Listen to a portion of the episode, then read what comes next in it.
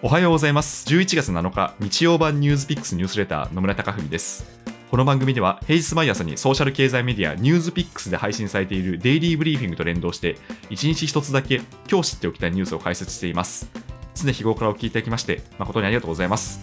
今日は日曜版と題しまして今週1週間に配信されたニュースにつきましてニュースピックスでおなじみの方と深掘りトークを繰り広げていきます。ぜひ休日のともにリラックスした気持ちでお聞きいただければ嬉しいです。それでは早速お呼びします経営競争基盤共同経営者の塩野誠さんですよろしくお願いいたしますはい、塩野誠です。本日もよろしくお願いいたします。はいよろしくお願いします塩野さん今日はなんと海外からつないでいただいてますねあ、そうですね。もう本当に久しぶりに海外出張に来ておりますね。はいでいらっしゃる場所がポーランドワルシャワっていうことでどうですか？こう日本からポーランドに行かれてなんか感じられたことってありました？そうですね。本当にあのなあの成田から来ておりましたけども、もう成田が全くこうね人がいないという状況で、はい。でガラッガラガラガラでですすね。ではい。逆にそこからあのフィンランドのヘルシンキ経由で来たんですけれども、はい。ヘルシンキのバンター空港に入って、はい。で私あのヘルシンキってフィンランドに以前住んでいたので、はいそうですよ本ね当にねもうずっと使っている空港だったんですけどもはい。あのそこの EU 圏に入った瞬間普通でしたね。もう人がいっぱいいてですね、えあーもうじゃあ EU 圏内の往来はもうだいぶ戻ってきてるんですね。戻ってますね。もう本当100%というわけじゃないですけども普通にこう人混みというか、はいはいはい、えー渋谷じゃないですけど人混みになっていて、で、まあ、空港の中は皆さんあのマスクをしているというはい。状況ですね。はい、なるほど。普通に行き来してましたね。すごいですね。なんかあれですね、ガラガラの成田空港とあのフィンランドヘルシンキの空港の差をすごい感じますよね。そうですね、あのね、日本のあのコロナの数がもう非常に減っていて、そうですよね。減ってる中、あの欧州、ね、ここでもよく話しておりましたけども、ロンドンなんか非常に多くなってる中、やっぱりすごくその経済の往来というか、人の往来を優先しているという形になってるんでしょうね。そこの差はもうガラガラガラと人あうん。の人混みという違いになってますはいはいはい、はい。こうもコントラストがあるのかっていう感じで。コントラストありますね。はい。ワルシャワの街の様子っていかがですか？あのあれですね、やっぱりこう建物の中なんかに入ると、まあ、あのマスクをしている人もいますけれども、基本的にやっぱり、うん。あのビジネスパーソン、みんなあの、みんなもうワクチンあの打ってるよということで、中では結構あのマスクしてない人もいるという形で、うんうん。あと街を歩いてる方々は、あのまあ、時々マスクしてますけども、基本的にはい。あんまり見かけないという感じですかうん。ね。じゃあ本当に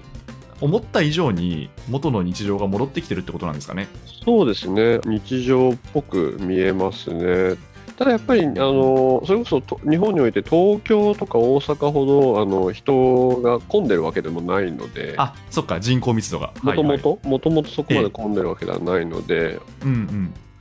街行く人で、まあ、マスクしてなくても、まあ、あ歩いてそんなに人と接触しないという感じはいはいははい。しますね。はい。うん。なるほど。いやいいですね。なんかこの時期に海外からレポートしてくださると あのまたやっぱ行きたくなりました私もそうですね、であの、えまあ、海外の、海外というか、そのポーランドという中東欧の、まあ、一部のはい。国の、まあ、ビジネスパーソンであったりとかにあの話を聞くと、やっぱりあの、はい。だいぶリモートでやっていて、それにもみんなな、うん。慣れちゃったよと、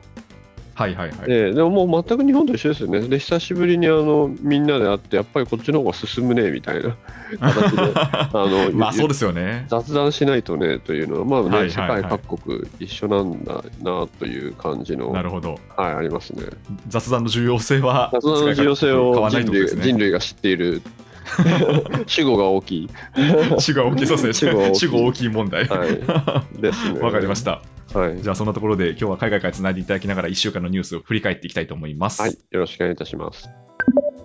では月曜日です。月曜日は気候変動対策の国際会議 COP26 が開幕しました。で、そこではですね、産業革命後に気候変動の幅を1.5度に抑えることを目指すというのが合意できるかどうかが焦点になっているというニュースを取り上げました。で、ただ、それに先立ってですね、あの、日本の衆議院選挙がですね、あ結果が出まして、自民党が少し減らすと。で、立憲民主党は予想に反して減らすと。で、一方で、維新の会が約4倍増の躍進を示しまして、国民民主党も微増という結果に終わりました。まあ、そのニュースも取られたんですけど、塩野さんって選挙の結果ってどのようにご覧になりましたか？いや、そうですね、やっぱりあのうん自自民強いなっていうとおっしゃると立憲民主党があ思ったよりやっぱり伸びないんだなというところで、はい。あの逆に野村さん、政策的にいかがですか？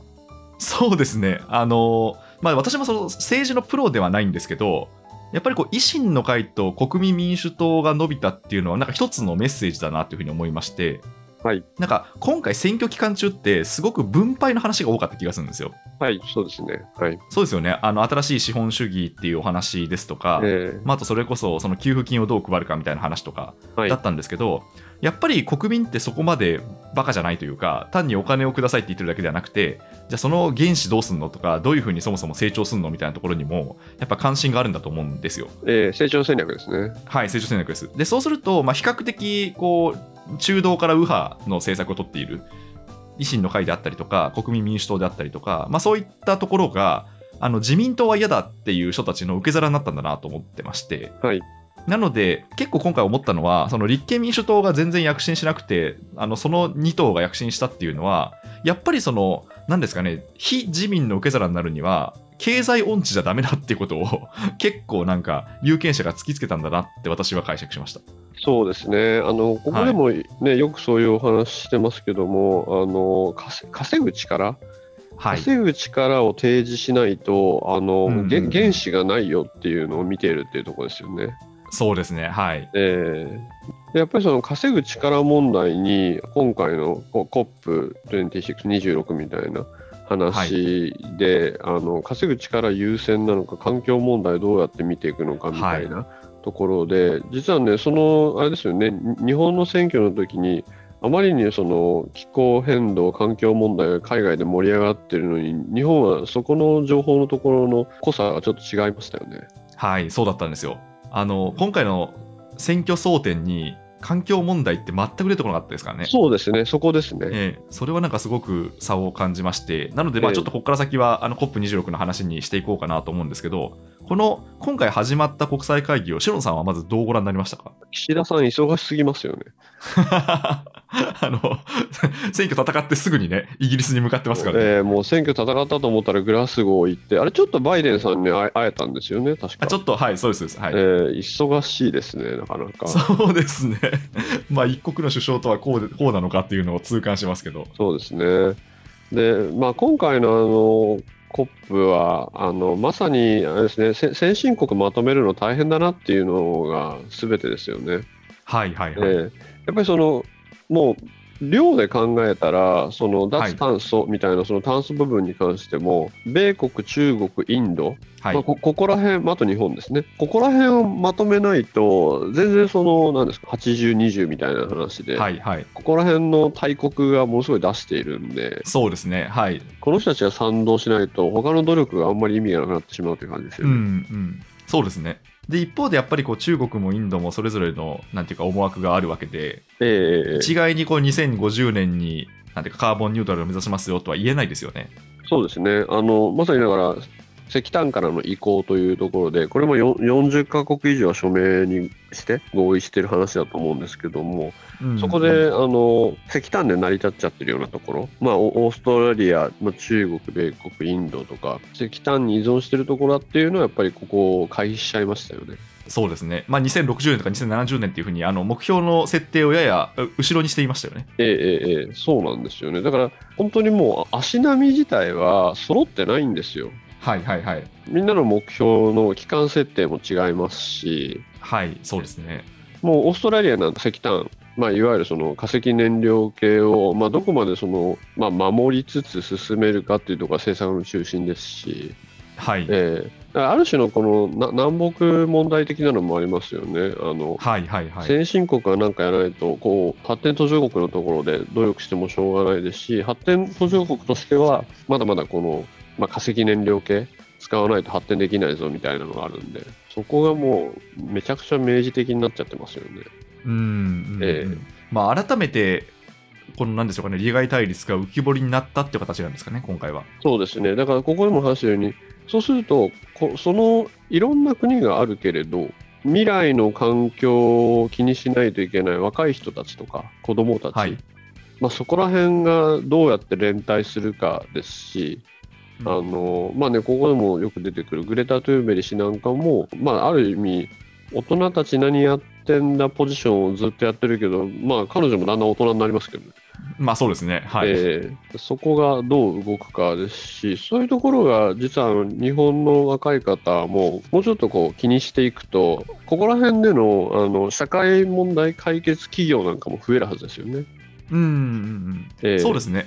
まあ、確かにその今回、間違いなくこうマーケットが動くので、まあ、新しいビジネスが生まれるんで、このなんか脱炭素のムーブメントを機に商売をしていくっていうプレイヤーが出てきてほしいですよね。そうですね、だいぶそこの部分ですし、だからちょっとまとめ的には、まあ、先進国の足並みが微妙にずれていて、大国がなかなか参加しないぞと。もう本当トランジション移行期なのでエエネルギー危機にヨーロッパのいくつかの国なんかが、あの見舞われてますけれどもうんこれもあの再エネに移行しようと思ったらあれ風吹かないよみたいなはいはいはいはい。風力発電の問題とか出てますし、うんでもうあの LNG なんかめちゃくちゃね価格上がってるってここでやってやってましたけどはい。だから移行期は結構いろんなことが起きていてうんうんでその移行期においてあのだいぶそこら辺で課題解決スタートアップみたいなののあの、ではい出てくる可能性が来てますよね。うん。うん、そうですね。そうですよねで課題解決部分この気候変動問題の課題解決ですとまさにもう大先輩がいるじゃないですか、大先輩。はいはいはい。大あ先輩れです。ええあのノーベル物理学賞の真鍋さんですよね。あー、確かに、パイオニアですね。30年前からされていた。えーだからあの二酸化炭素増加であの気候上昇ですか、はい。あそこのあの、ね、元のモデルを作ってた方なんで、うん、うんえーちょっと先駆者すぎますよね。そうですね。はい。えーだまあああいう方もいてでああの概念っていうのが今あやっぱりそうなんだってなったんで、まあ、そこでですね、また何か新しくここで日本初で出てくるみたいのっていうのを、まあ、今だいぶこう乗り遅れちゃってるんで期待したいですね。うん、そうですね。では、この流れのまま火曜日のニュースです。火曜日も COP26 を取り上げたんですが、フォーカスを当てたのがバイデン氏でして、バイデン大統領がアメリカがトランプ政権下でパリ協定を離脱したことを謝罪したというニュースでした。はいこのアメリカの動きっていうのを、さん、どうご覧になりましたか？そうですね、これあの、まあ、定かではないんですけども、よく言われるところで、あのトランプ時代にあの、トランプ政権時代に、この気候変動問題をやっている NGO であったりとか、そういう米国内のプレイヤーって、うんうんト。ランプ政権に関わってると潰されちゃうんで、はい。一回こう、野に下ろうというかですね、うんうん。で一回そこであの、あんまり政権の方でやらないで、やっぱり NGO とか、そっち側でやって、また政権が変わったらで出てこようみたいな動きがあったようには聞いていますよね。へえ、そうなんですね。えーで気候変動もそうですし、ESG とか、あのもはいうかなりやっぱり、あの NGO 主導なんですよ、やっぱり。うんうんうん。えーで NGO って言っても、まあ、本当に巨大な NGO で、はいでまあ普段あのアクティビスト的に企業にこういろんな気候変動に対して何やってるんだとか、まあ、ESG 関連であのアプローチして、まあ、問い合わせしまくってるとかいうところなんですけども、まあ、彼らがやっぱりかあのそういうプレイヤーが先導していろんなルールメイキングしてそこにむしろ国連とかが乗っかるっていう図式で,、で乗っかった後、まあ各国があの出てくるっていう図式になってるんでそこら辺の、えー、と影響力の大きさっていうのがえー NGO とか大きくてそういう意味ではバイデン政権になってちょっとトランプ政権のかなりこう極端な話から、まあ、戻ってきてるっていうはい。そうですよね。で、それを受けて、やっぱりバイデン氏も、あれですか、あの、007のジェームズ・ボンドの、はいあの、あれですよね、表現を借りて謝るみたいなはい。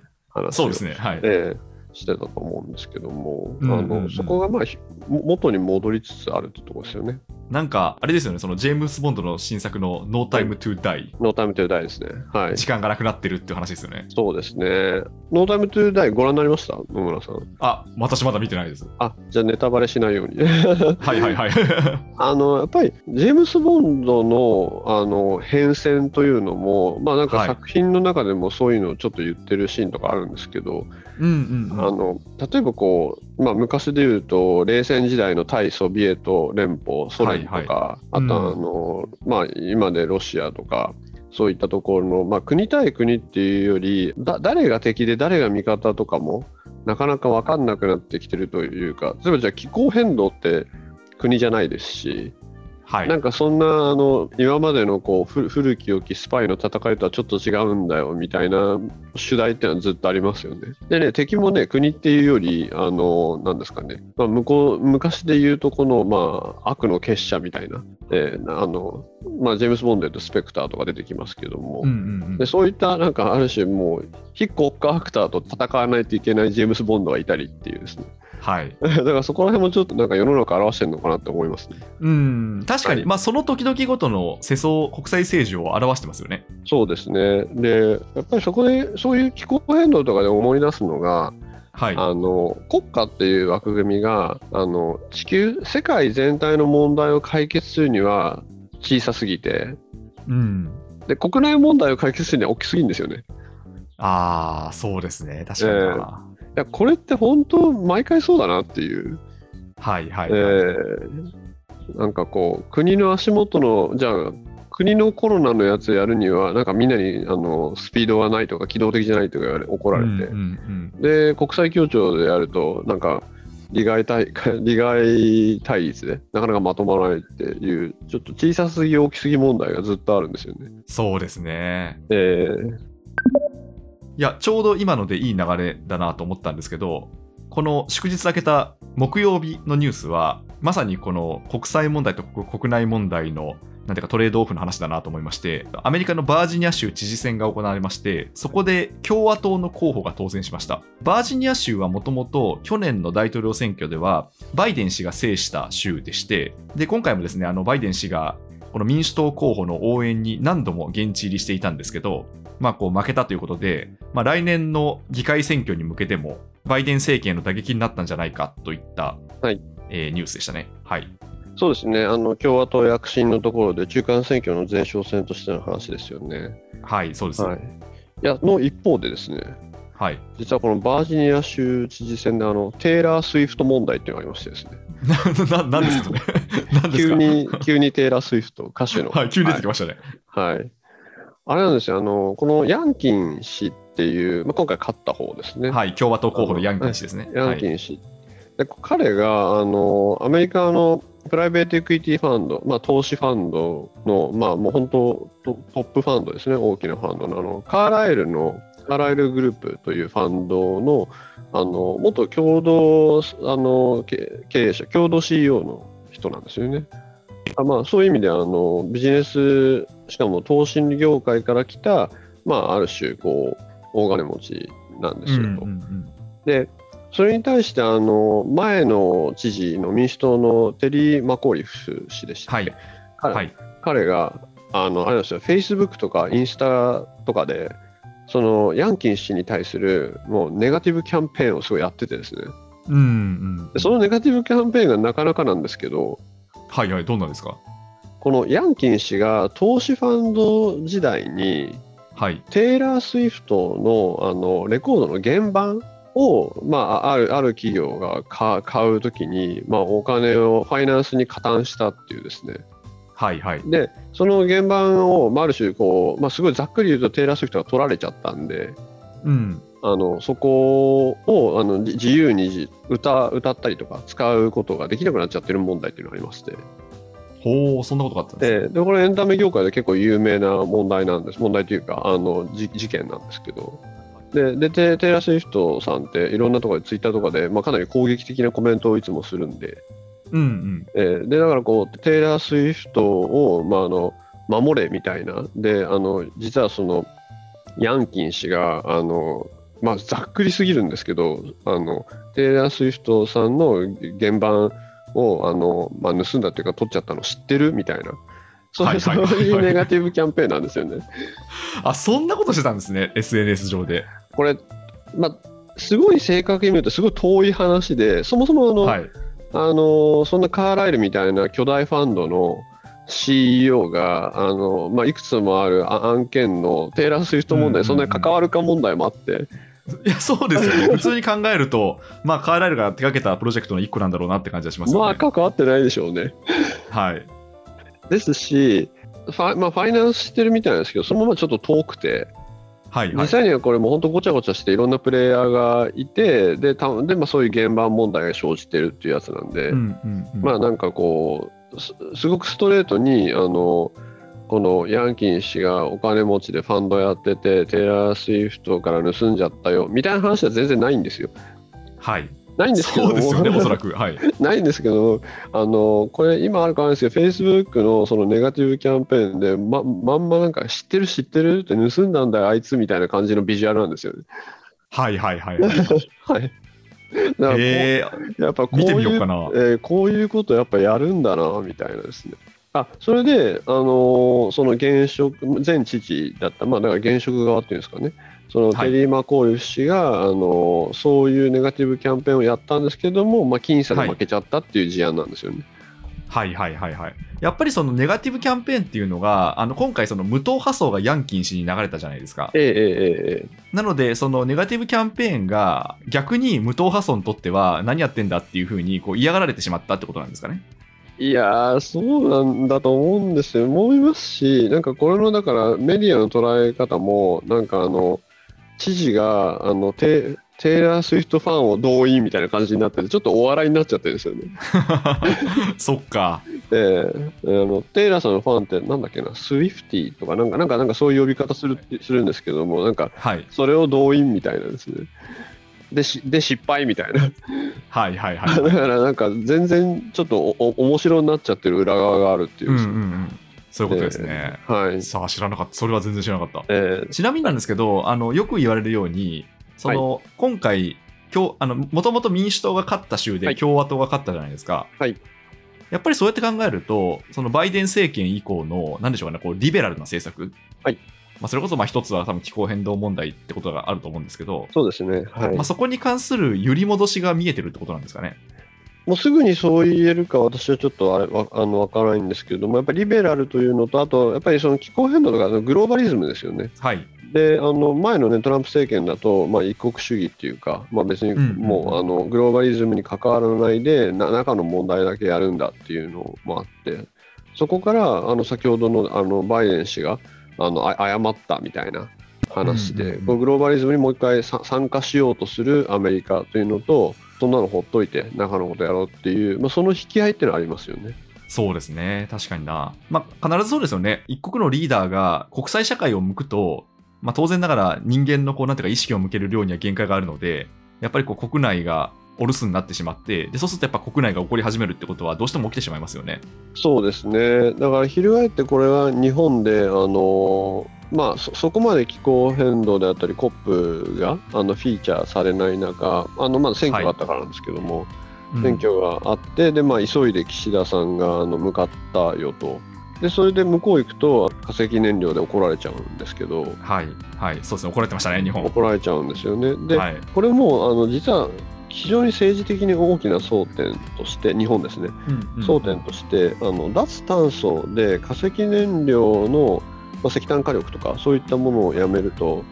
当然に代替エネルギーとしてのあの原発問題が出てくるんですよね。はい、そうなりますね、日本の場合は。でこれもちょっと日本特有のところですとあの、はい、ある種のそういうアクティビスト的なるところが石炭火力もダメだし原発もダメだよっていうと、あれもう何にもないよっていうですねはい、ななのでそこの代替がない中でやっぱり再エネですとあのまだ全然日本で成り立ってきてないんで、うんうん。えーまあ、それはあの土地的な問題もあってあのじゃあ風力とか言ったらそそんなに風吹くんですかとか、はい、えーだからそこは実はすごくミックスして絡み合ってるんで原発とかをかなり触らないと日本の政治家としてはあのここを海外にあのなんか言えないんですぐに国内問題に切り替わっちゃうんですよね。そうですね、確かに。間違いなくこう日本では一定数は原発に対してアレルギーを持ってるんでもちろん、です。もちろんです。ですよね。まあ本当に東日本大震災の克明な記憶があるのではい。、もうまだ全然ありますからね。全然ありますよね。はい。だから、なんでしょうかね、日本でそういうふうにこう脱炭素っていうことをそう政治争点にすると、はい。どうしてもその原発に対してどうなのかっていうこうスタンスを示さなきゃいけなくなってしまって、はい、おっしゃるとりですね。ですよね。で、はい。そうすると、まあこう選挙と選挙戦としては相当不利になってしまいますよね。そうなんですよね、そういうのは出てくるんで、まあ、ある意味、だからさ避けてる部分もあって、で今回またはい。自民党が与党として、うん。まあ、成長戦略で先ほどおっしゃったような話になってくると、電力電源問題って、あのもうダイレクトにこ国内の工場とかの生産の競争力問題になるんで、うんえーまあ、だからあれですよあの、アルミは電気からできているみたいな世界なんで。はいはいはい。えーそこはもうかなり難しい連立したものを解かないといけないってなってくると、まあ、なかなか荷が重いっていうところなんですよね。そうですね。えーそれでは金曜日です。金曜日は NVIDIA が株式で最高値を更新したというニュースを取り上げました。はいでちょうどですね、Facebook が社名をメタに先週ですね、変更しまして、でこうメタバースが今後広がっていくと。ということで、NVIDIA が提供するメタバース向けのプラットフォームへの期待が高まっているということで、株価が最高値を更新したんですが、この関係については、篠さん、どうご覧になりましたか？そうですね、これは面白いですよね。あの NVIDIA って半導体で GPU というのをやってると思うんですけども、もともとすごく元を正すとあのゲーミング用でしたもんね。はい、そうですね。えーで、まあ、ゲーミングでそういう高速なあの処理環境が必要っていうところで、NVIDIA って出てきて、で、はいそ。の後、あのまあ、いわゆる AI の時代、時代というか AI という部分になった時に、まあ、そういう処理速度が必要になって、でもう、あこれ GPU 使えるねっていうことで、まあ、いきなりその時もあの NVIDIA が注目されていったっていう経緯があって、で、もう本当あれですよ、だから、い1エンジニア、1データサイエンスあたり何個 GPU 使えるんだっていうのが、もう本当ボトルネックになるっていう世界。うんうんが、あのまあ、AI の方で、データサイエンスの方であったんですよね。まあ、今もありますし。なので、も元を正すとやっぱり計算力なんだなっていう、計算の処理能力なんだなっていうのがあって、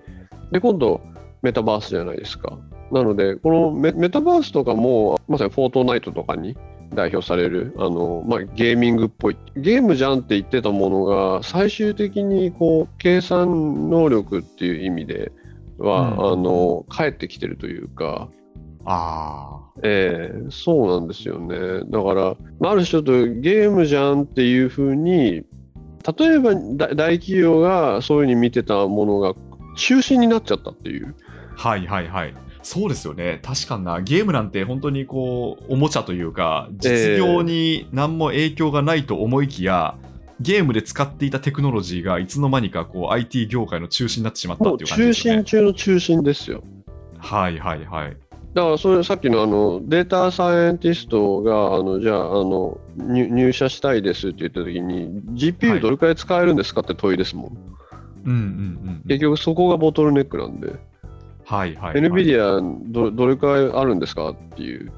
うん計。算能力どれくらいあるんですかっていう問いになっちゃでそううんか。だから、ええあの各企業、まあ、データサイエンティストを抱えた各企業は、その NVIDIA が提供しているプラットフォームをやっぱこう集めなきゃいけない。そうですね、ええでそうするとあの、なんですかね、半導体、チップっていう物理的な世界になっていくんで、はい。だからこう、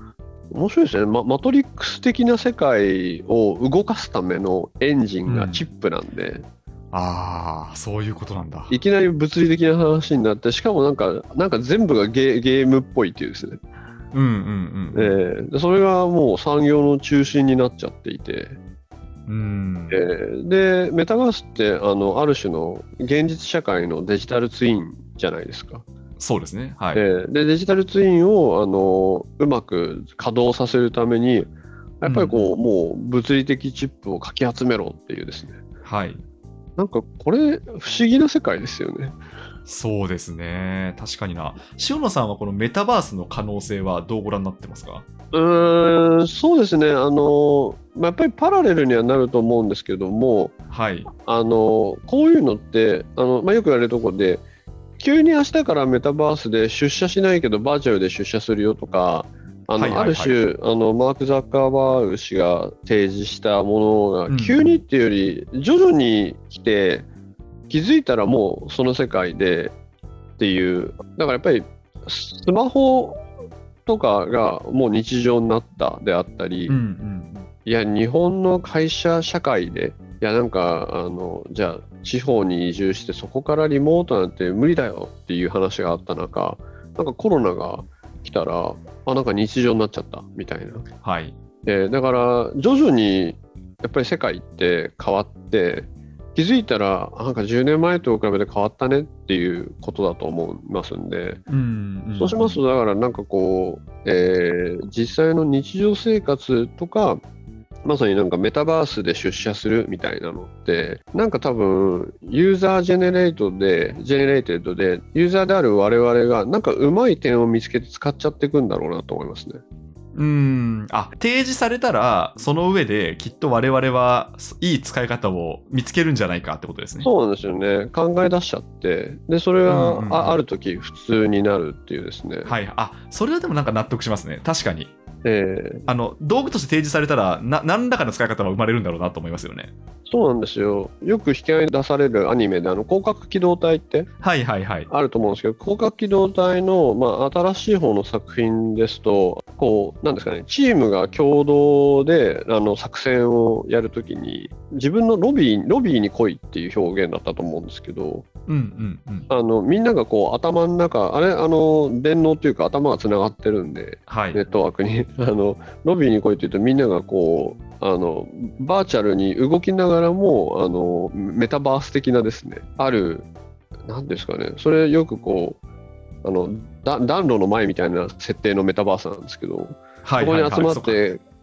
集まって会議しつつでも物理的に肉体は走ってるみたいな表現があるんですよ、うんうんだからでもなんかこれもうやっちゃってるなと思いましてうん。うん、そうですね。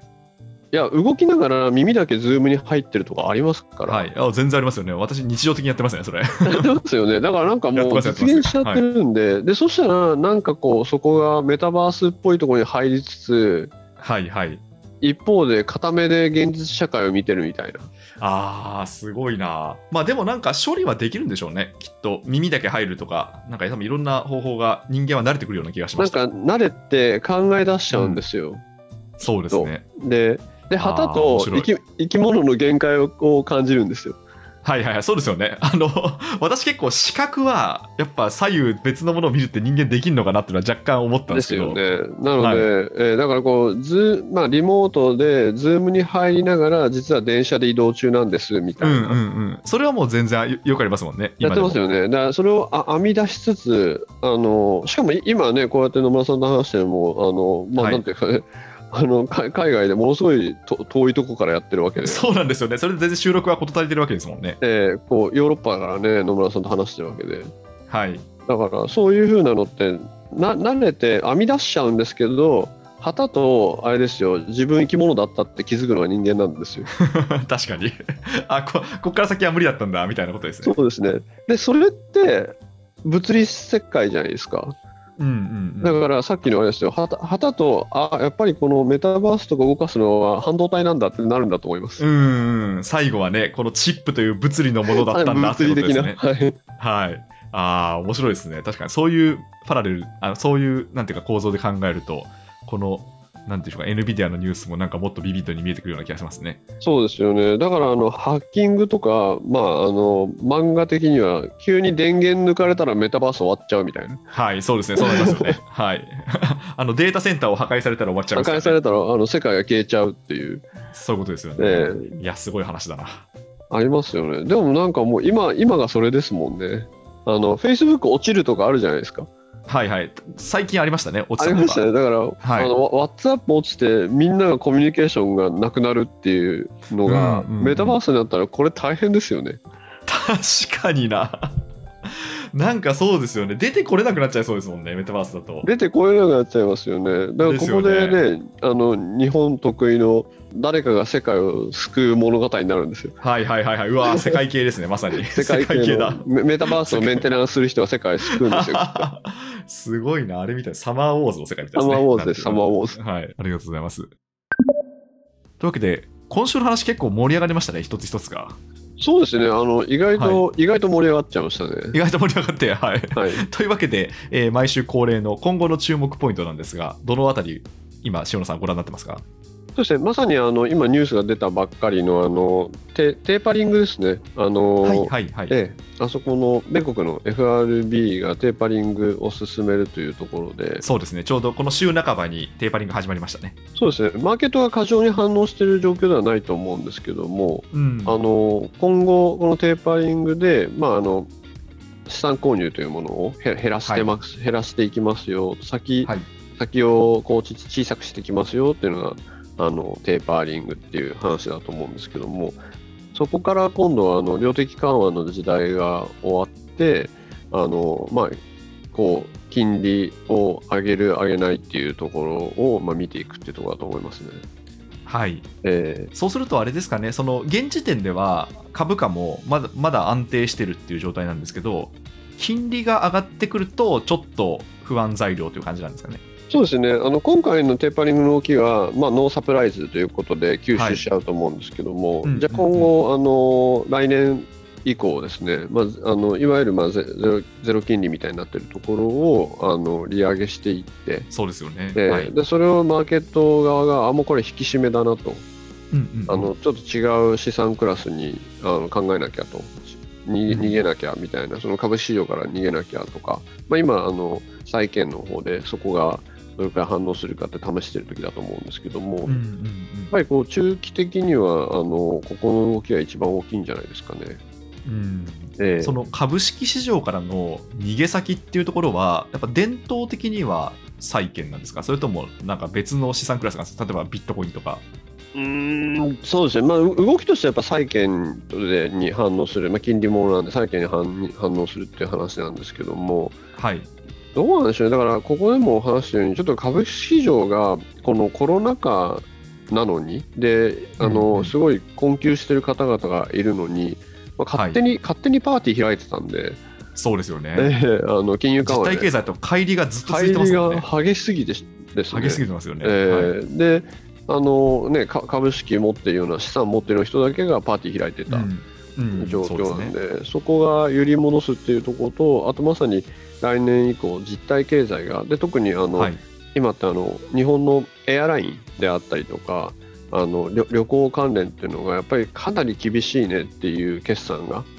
出てる、うん出てますねいると思うんですけど、はい、で HIS とかすごかったですね。そうですね。で、あの産業ってやっぱり、あの、人、人のオペレーション、人の雇用があるじゃないですか。はい、で、そういう人たちもなんか先行きに、あの、いろいろ不安とか感じると、やっぱりそこで、あの、ちょっと停滞感がもう一回出てきてしまって、うんうん。えーでそこがまさにね、冒頭の、あの、まあ、EU 諸国なんかが普通に空港を開いて行き来はい。してしまっているっていうのと、一方で日本がまあどうするかっていうところなんかも聞いてきますし、だからもう、うんうんそそういう実体経済をどれだけあの開いていくかみたいのはいがものすごく関わっちゃいますよね。うん、そうですね。まあ、というわけで、今回テーパリングを機に、まあ、マーケットの動きももう一回注目しなければいけないそうですね、これからはちょっとそこを見つつっていうところですね。はい、うんわかりました。というわけで、今週もありがとうございました。経営競争基盤共同経営者の塩野誠さんでした。塩野さん、今週もありがとうございました。あえ本日もありがとうございました。りがとうございました。ニュースピックスニュースレター野村貴文でした。Spotify や Apple、Voicy などでお聞きの方は、もしこの番組が気に入っていただけましたら、ぜひフォローいただけると嬉しいです。それでは、良い休日をお過ごしください。